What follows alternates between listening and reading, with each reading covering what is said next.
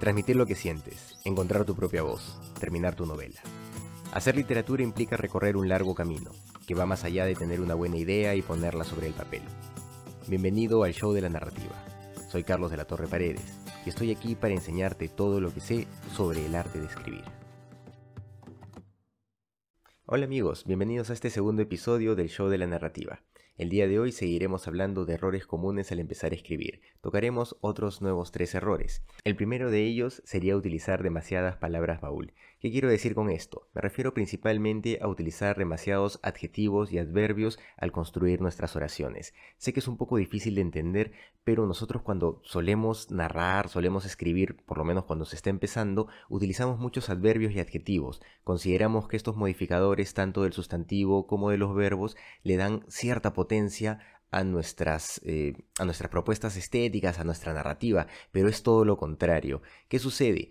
Que estas palabras, estos adjetivos, estos adverbios, evitan que nosotros podamos realmente describir con profundidad en base a los sentidos, como habíamos comentado la semana pasada en, el episodio pasado. Entonces, nosotros nos valemos de estos adjetivos que parecen muy bacanes, que suenan muy bien, pero que la verdad es que cuando uno los abre están completamente vacíos. Eh, un ejemplo de esto sería, por ejemplo, decir la playa bonita. ¿No? Eh, es un modificador de sustantivo, bonito es un, adjetivo, entonces eh, uno puede asumir, ah, estoy diciendo que la playa estaba bonita y todo el mundo puede entender que la playa estaba bonita, pero no es así, ¿no? Es lamentablemente eso es una generalidad y la generalidad impide que los lectores puedan conectar emocionalmente con nuestra descripción.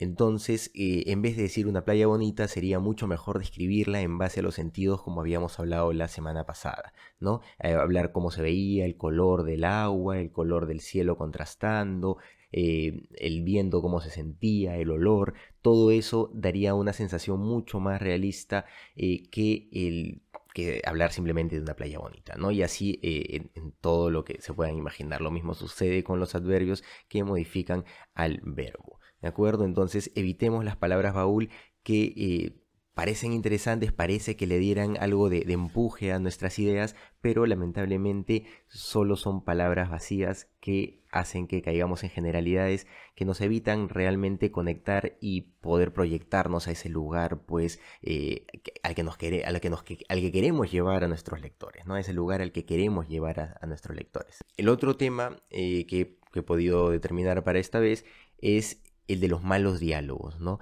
Permanentemente nos vamos a enfrentar a malos diálogos en los, mm, los primeros escritos de, los narradores.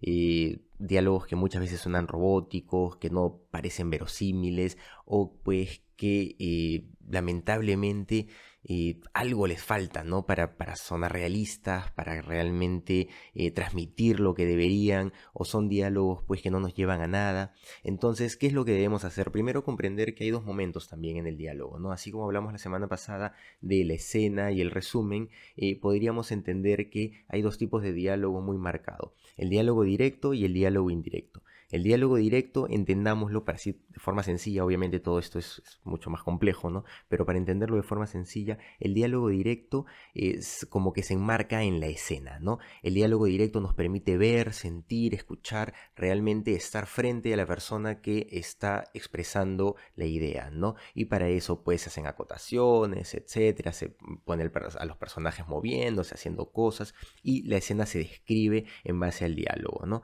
Incluso eh, normalmente se escribe con guiones, ¿no? Y tiene cada uno su, propio, su propio párrafo, como para, o sea, está separados, ¿no? Para, para evitar confusiones. Algunas hay, hay variantes, obviamente, pero es lo, usual, ¿no? Y el diálogo indirecto es lo que el narrador dice que dijo un personaje, ¿no? Agarra y dice, Juan eh, alguna vez comentó que había ido al sur del país, ¿no?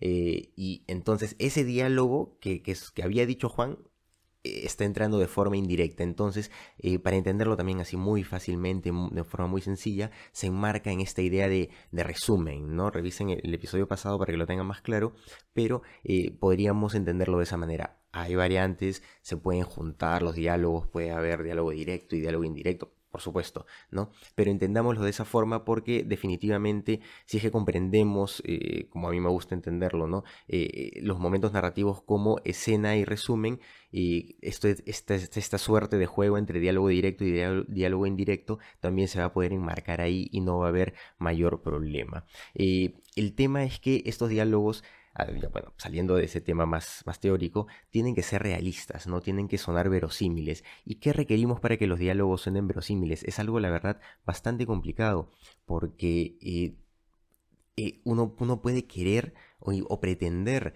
eh, que el diálogo suene como, un, como una conversación real. El problema de eso es que es imposible. en el papel, los diálogos, como nosotros los tenemos, como estoy teniéndolo ahorita con ustedes, no, no queda bien, ¿no? Dense cuenta que eh, a veces repito palabras, eh, pienso un rato, tengo muletillas, todo eso genera un, problema en, en, un diálogo. Entonces nosotros no podemos transmitir un diálogo completamente realista, pero tenemos que hacer lo posible porque suene realista. Entonces hay un punto medio entre la ficcionalidad, pues, y lo que nosotros podemos sacar de cómo, cómo sabemos que se habla o cómo consideramos que se habla, ¿no? Eh, lo fundamental en el diálogo es ser muy, muy preciso, ¿no? Respecto a no, no perder eh, tiempo en cosas banales. Si uno está dedicándole tiempo al diálogo, principalmente al diálogo directo, es porque hay algo importante que pasa en esa circunstancia y tenemos que aprovechar ese momento para realmente pues eh, demostrarlo, ¿no? Entonces el diálogo tiene que servir necesariamente para empujar la historia, para poner en tensión a los personajes, para descubrir algo nuevo de ellos y tiene que avanzar en una, en una mm, concatenación, pues en, tiene que avanzar en cadena, ¿no? Tiene que avanzar en cadena para lograr pues generar tensión, ¿no? Y eh, es, bien interesante poder construirlo con mucho cuidado y lograr que que sea verosímil, ¿no? Eh, entonces, cuando ustedes construyan sus diálogos, intenten que no suene robótico, que cada personaje tenga su propia voz. Eso es, eso es muy importante, que cada uno hable de su propia, su propia manera. Eh, como todos, todos hablamos diferente, así que eso es fundamental. Pero eh, algo de lo que tienen que preocuparse bastante es justamente este hecho de que no, no, no, llevemos el diálogo completamente realista al papel, porque no, no va a quedar bien. Entonces necesitamos hacer algo que parezca real, pero que eh, sea mucho más informativo, sea mucho más concreto en sus puntos, llegue mucho más rápido al, resultado, ¿no? Eh, el diálogo también tiene la cualidad de como nosotros, ¿no? Cuando conversamos, cuando nos decimos cosas, definitivamente nos decimos cosas eh, con subtexto, ¿no? Pensamos antes de hablar definitivamente y en ese proceso pues eh, decimos las cosas que decimos porque tenemos una intencionalidad para con eso, ¿no? Entonces los personajes también deberían tener eso, ¿no? Si, si ustedes logran todo eso, combinar todos estos factores, intencionalidad del, mensaje, eh, el tema de, de, ser muy, muy preciso respecto a los momentos que se están eh, desarrollando, ¿no? Para, para evitar, pues, tener diálogos banales o que no, no, lleven a nada, porque por alguna razón nos estamos poniendo, ¿no? Por alguna razón es importante lo que se está diciendo ahí. Entonces, de seguro va a poder avanzar bien, ¿no?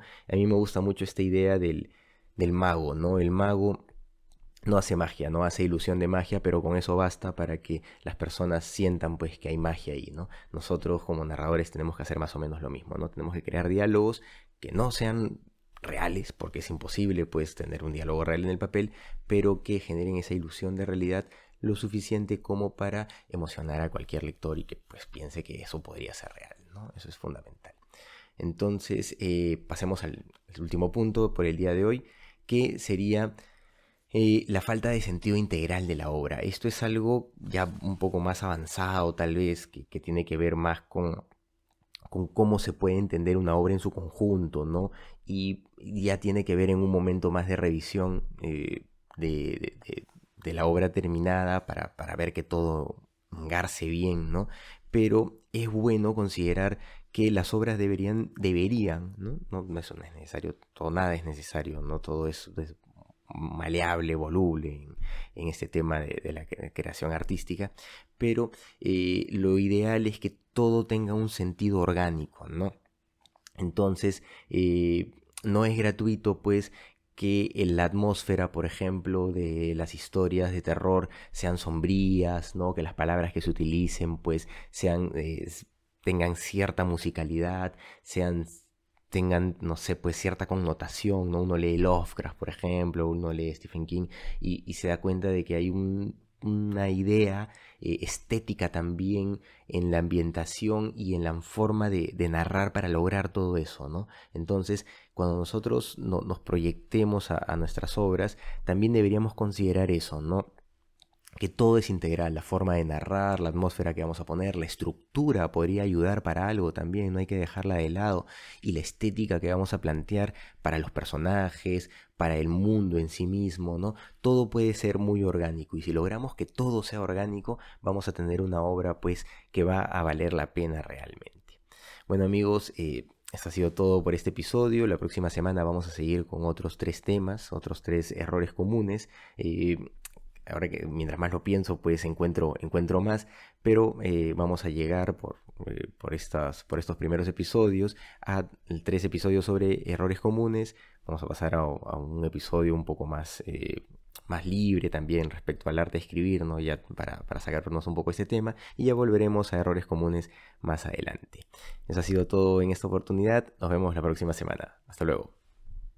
Si te ha gustado este episodio, compártelo y dale suscribir al canal o plataforma donde nos estés escuchando.